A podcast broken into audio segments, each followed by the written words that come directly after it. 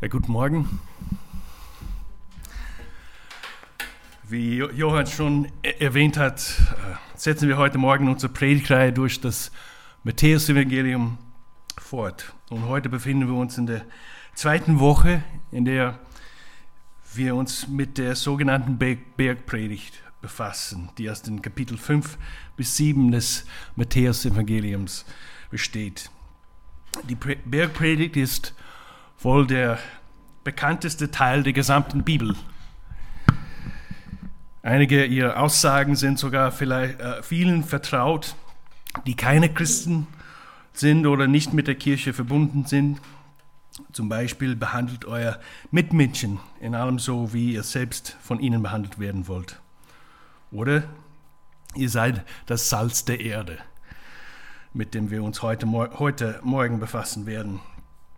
Für viele Menschen spiegelt die, Bergpredigt das, das Herz des christlichen Evangeliums wider. Es ist der Teil der Lehre Jesu, über den die meisten Predigten und die meisten Bücher geschrieben worden sind.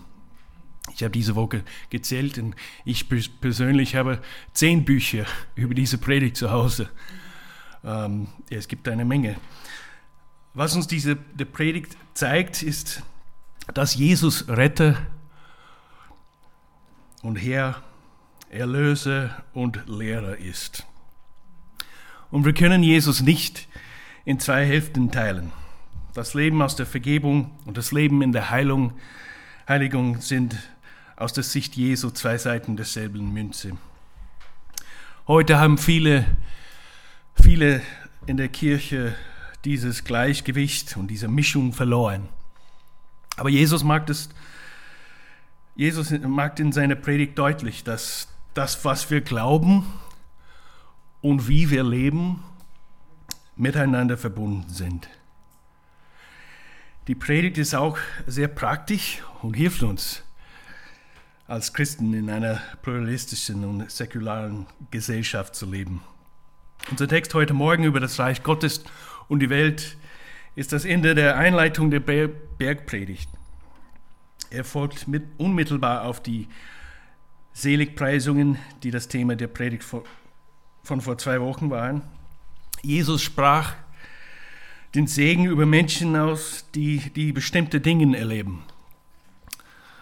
Das Bemerkenswerteste an den Seligpreisungen ist, dass die Eigenschaften, die Jesus segnet, nicht die gleichen Eigenschaften sind, die die Welt für lobenswert hält. Die Welt verherrlicht Macht und Herrschaft, Kraft und körperliche Stärke, Status und Klasse.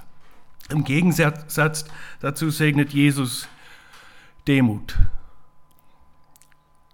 Sanftmut, Barmherzigkeit, Trauer, Reinheit des Herzens und sogar Verfolgung und der Gerechtigkeit willen. Mit anderen Worten, Jesus segnet Menschen, die um der Gerechtigkeit willen bereit waren, unterdrückt und entrechtet zu werden. Friedensstifter, nicht Demonstraten, die Armen im Geiste, nicht die Stolzen. Menschen, die verfolgt werden, nicht die Mächtigen. Jesus macht deutlich, dass, ein, dass es einen Konflikt zwischen dem Reich Gottes und den Reichen der Welt gibt. Die Frage ist also, wie sollen diejenigen, die zum Reich Gottes gehören, in der Welt leben? Und, und wie können sie so leben, dass sie einen Einfluss zur Ehre Gottes ausüben können? Und das sind die Fragen. Das sind die Fragen, dass, die Jesus heute Morgen mit uns im Text zu beantworten, beantworten beginnt. Der Bibeltext für heute Morgen ist Matthäus 5, Kapitel 5, äh, Vers 13 bis 16. Jesus sagte, ihr seid das Salz der Erde. Wenn jedoch das Salz seine Kraft verliert, womit soll man sie ihm wiedergeben? Es taugt zu nichts anderem mehr, als weggeworfen und von den Leuten zertreten zu werden. Ihr seid das Licht der Welt. Eine Stadt, die auf einem Berg liegt, kann nicht verborgen bleiben. Auch zündet niemand eine Lampe eine Lampe an und stellt sie dann unter ein Gefäß. Im Gegenteil, man stellt sie auf, ein, auf den Lampenständer, damit sie, sie allen im Haus Licht gibt. So soll auch euer Licht vor den Menschen leuchten. Sie sollen eure guten Werk, Werke sehen und euren Vater im Himmel preisen. Jesus verwendet zwei Wortbilder. Er hat das oft gemacht, diese Wortbilder, die wir verstehen können, also Wortbilder aus der Alltagswelt, um uns zu beschreiben, was es bedeutet, als Christ in der Welt zu leben. Er sagt, dass seine Nachfolger, seine Nachfolger wie Salz und wie Licht sind. Aber bejagte bitte, dass, dass die Sätze, ihr seid das Salz der Erde und ihr seid das Licht der Welt, Tatsachen aussagen und keine Imperativ sind. Der gebietet den Christen nicht Salz zu sein. Er sagt, dass sie Salz sind. Er gebietet Christen nicht Licht zu sein. Er sagt, dass sie Licht sind. Du und ich sind Salz und Licht wenn wir mit Jesus verbunden sind. Wenn der Heilige Geist in uns wohnt. Mit anderen Worten, wenn wir unsere Sünden bereuen und Jesus als Erlöser und Herrn anerkennen, dann kommt sein Licht in unser Leben. Seine bewahrende Kraft kommt in unser Leben, wirksam wie Salz. Und wir werden das Salz der Erde und das Licht der Welt. Was meint Jesus, wenn er sagt, dass die, die Christen Salz sind? Erstens wissen wir, dass Salz in der Antike als Konserv Konservungsmittel verwendet wurde. Als Christen, deren, deren Leben die Qualitäten des Seligen aufweist, werden eine konservierende Wirkung auf die Gesellschaft haben.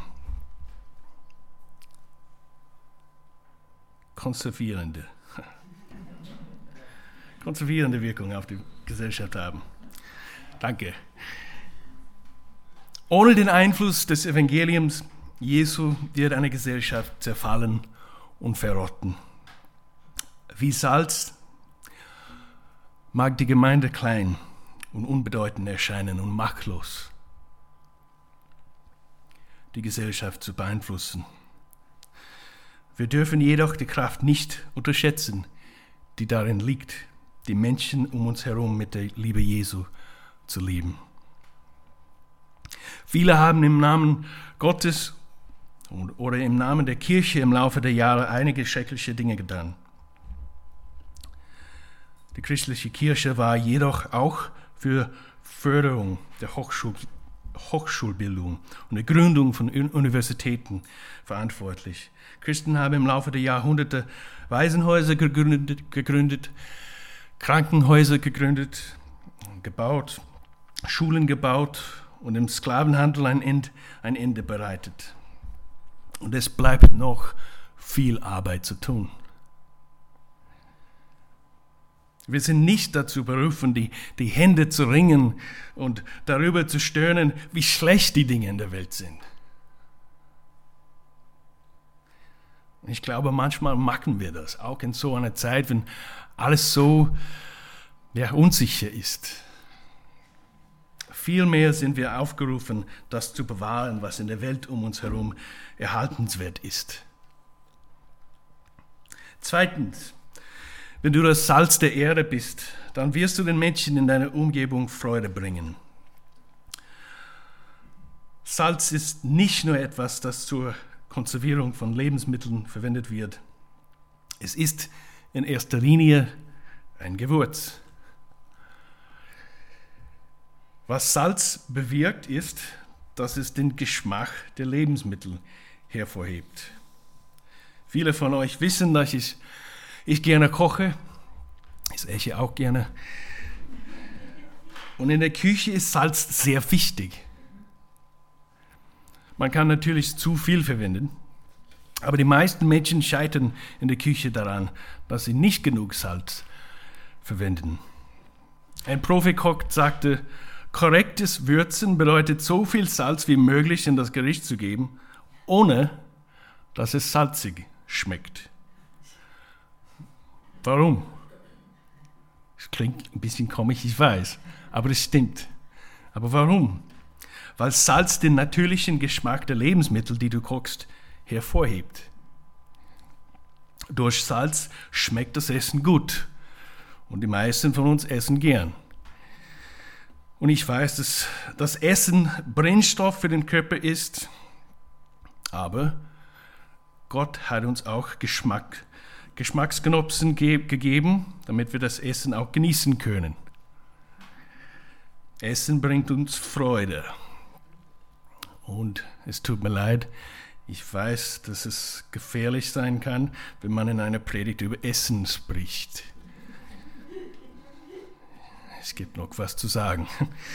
Also was bedeutet es, das Salz der Erde zu sein? Es bedeutet, dass wir als Christen Freude in das Leben der Menschen bringen sollen. Und diese Freude kommt nicht von uns selbst, es kommt von Jesus, von der Heilige Geist, der in uns wohnt. Das ist es also, was die Dinge manchmal ein bisschen schwierig für uns macht. Wenn das Licht Jesu in unserem Leben vor den Menschen leuchtet, offenbart es die Korruption um uns herum. Und das kann zu Verfolgung führen. Aber gleichzeitig, wenn du das Salz der Erde bist, bringst du Freude in, diese, in deine Beziehungen. Du bringst Stabilität an den Arbeitsplatz oder in der Schule. Weil ein Christ nicht auf eine Situation schaut und sagt, was ich für mich selbst davon haben kann. Ein Christ ist salzt und sagt, wie, wie kann ich, wie ich das, das Beste aus dieser Gruppe von Menschen herausholen kann oder wie ich mich am besten für diese Arbeit einsetzen kann. Und manchmal ist es überwältigend. Vielleicht bist du der einzige Christ an deinem Arbeitsplatz Platz oder in deiner Schulklasse, wo du denkst, naja, so viel Einfluss kann ich nicht haben. Aber das Bild vom, vom Salz, das sagt uns was. Das, das, das Bild vom Salz ist eine ermutigende Erinnerung daran, dass, dass was klein, gering und unbedeutend erscheint, seine Umgebung stärker beeinflussen kann, als wir erwarten würden. Jemand sagte, du kannst vielleicht nicht die ganze Welt verändern, aber du kannst deine Welt verändern. Man kann seinen Einflussbereich verändern. Du kannst das Leben derer, derer beeinflussen, mit denen du täglich in Kontakt kommst. Du bist das Salz der Erde. Ihr seid das Licht der Welt, sagt Jesus. Wenn du das Licht bist, dann sollte dein Leben so schön sein, dass wenn es mit deiner Umgebung in Berührung kommt, die Schönheit deines Lebens andere Dinge so, so zeigt, wie sie wirklich sind. Das ist es, was Licht tut.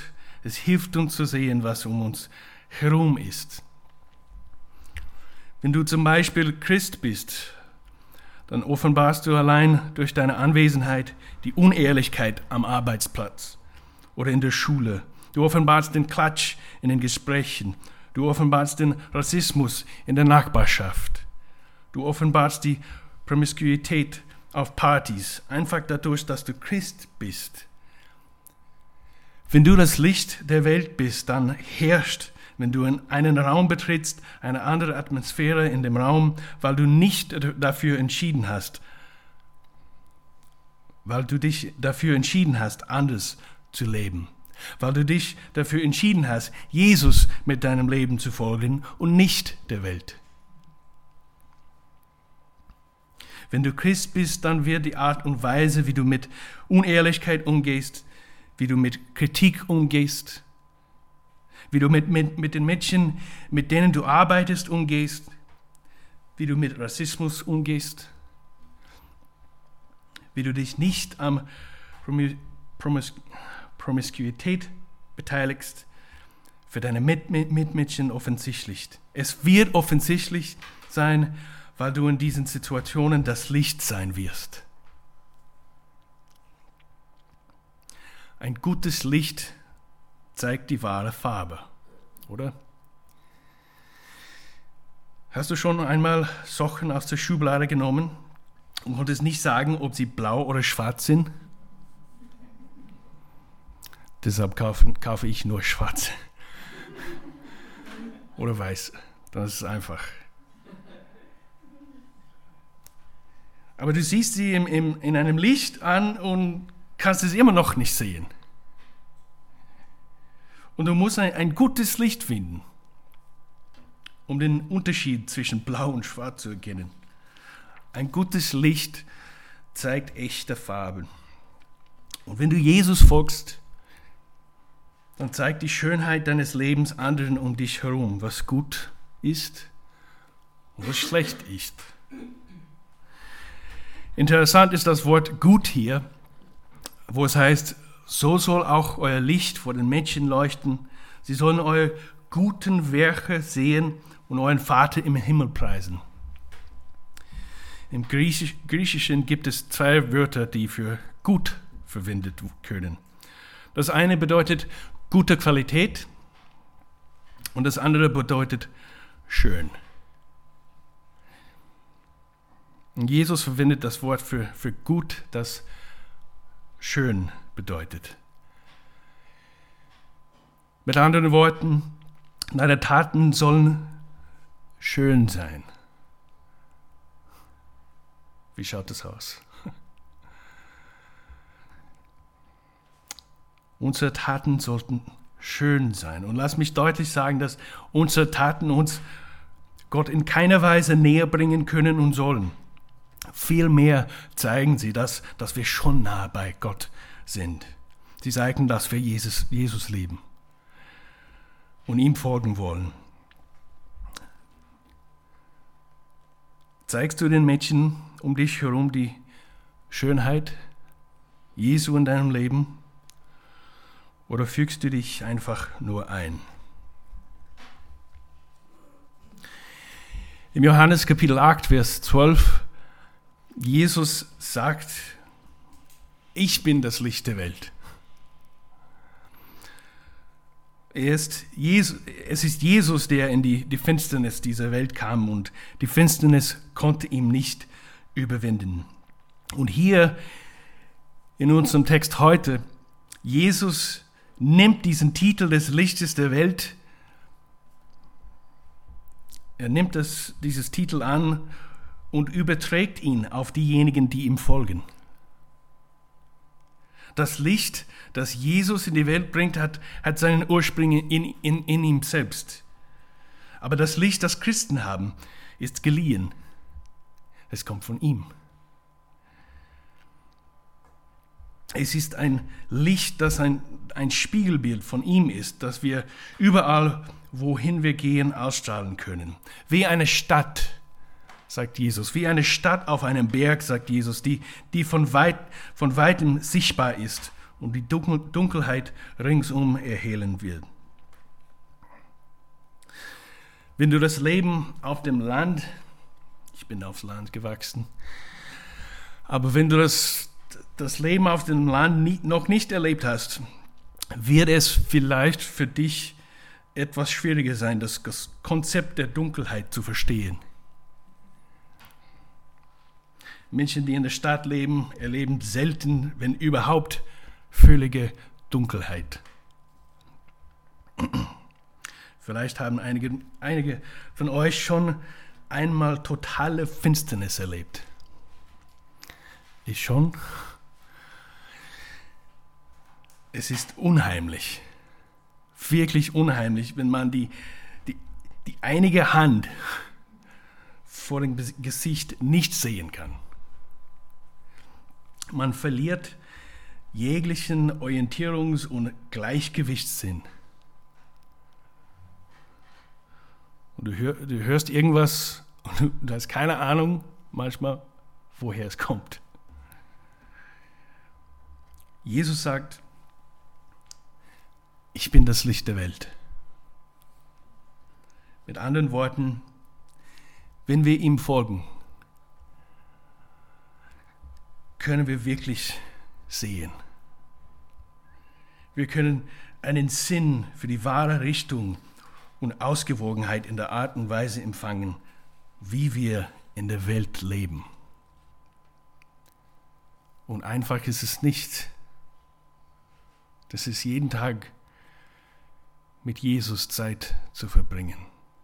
Das dauert, egal wie lange du auf dem Weg mit Jesus bist. Manchmal ist es einfacher, manchmal, ist es ganz schwierig. Aber es ist Disziplin, dieses Prozess, jeden Tag mit ihm unterwegs. Im Johannesevangelium sagt Jesus, ich bin der Weg. Ich bin die Wahrheit und ich bin das Leben. Zum Vater man, äh, kommt man nur durch mich. Jeder andere Religionsgründer in der Welt hat behauptet, dass er den Weg kennt. Dass er die Wahrheit kennt oder dass er weiß, was, was einem das Leben schenkt. Jesus sagt, ich bin's. Ich bin's. Ich bin der Weg, der einzige Weg zu Gott. Jesus sagt, ich bin die Wahrheit. Hast du Fragen? Frag Jesus. Er weist uns nicht auf die Wahrheit hin, er ist die Wahrheit. Jesus sagt nicht, lebe auf diese Weise und dann wirst du den wahren Sinn des Lebens erfahren. Nein, er sagt, man müsse sich selbst sterben und ihm folgen. Er ist der Weg, die Wahrheit und das Leben. Jesus ist für, für die Sünde am Kreuz gestorben und von den Toten auferweckt worden, damit alle, die ihm folgen, wirklich das Leben durch ihn erfahren. Amen.